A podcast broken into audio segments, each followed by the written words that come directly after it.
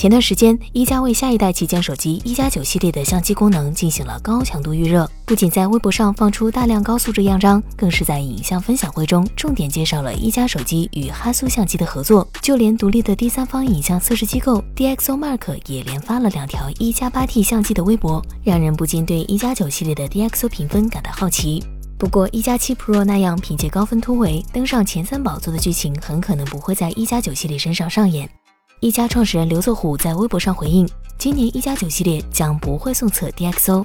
考虑到 DxO 在用户中有着不错的口碑，如果拿到高分，更是会作为手机宣传时的卖点。不少品牌依旧会将产品提前给到 DxO，但并不是所有在 DxOMark 上名列前茅的品牌都会提前送测产品。比如引领手机外观与包装潮流的苹果，就对 DxO 评分完全不感兴趣。对于 DxOMark 榜单上 iPhone 的系列手机的分数，苹果也从未正面回应。更是不会出现在任何宣传物料中。既然 DxOMark 不是手机界的强制认证标准，那为什么每年依然有不少品牌把自己的产品送往 DxO？对于手机品牌来说，提前送测 DxO 无非是为了在手机发布时能获得彩头。把手机送往 DxO 进行测试，与用软件跑个分其实没什么不同。说白了，都是为了给消费者一个第三方的公允的参考标准，让消费者能直观了解到自己手中手机的拍摄能力，带来更好的宣传效果。毕竟，对用户来说，再出色的样张也没有一个大大的分数来的直观。过去的一加七 Pro 就是最好的例子。既然送测对消费者有利，那为什么苹果、OPPO、vivo 与这次的一加就不愿意送测 DxO 呢？原因非常简单，在一加看来，DxO 测试并不能为一加手机带来一加手机想要的宣传效果。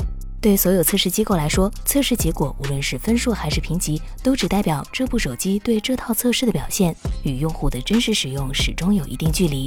既然一个笼统的分数不能反映产品在用户手中的真实表现，那这个分数对厂商而言确实没有太大必要。毕竟一加已经直接给出了能展现相机实力的样张，此时要求品牌送测，无异于让一个已经拥有出色作品的翻译员去考大学英语四级。可以，但没必要。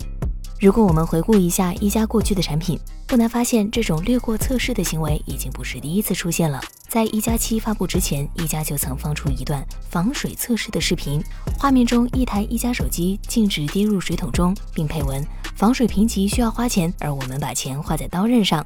此次略过 DxO 直接放样张，在我看来也像是在致敬一加自己。有些人可能觉得奇怪了，用户自己在家里琢磨的结果，能和专业测试机构出来的结果一样吗？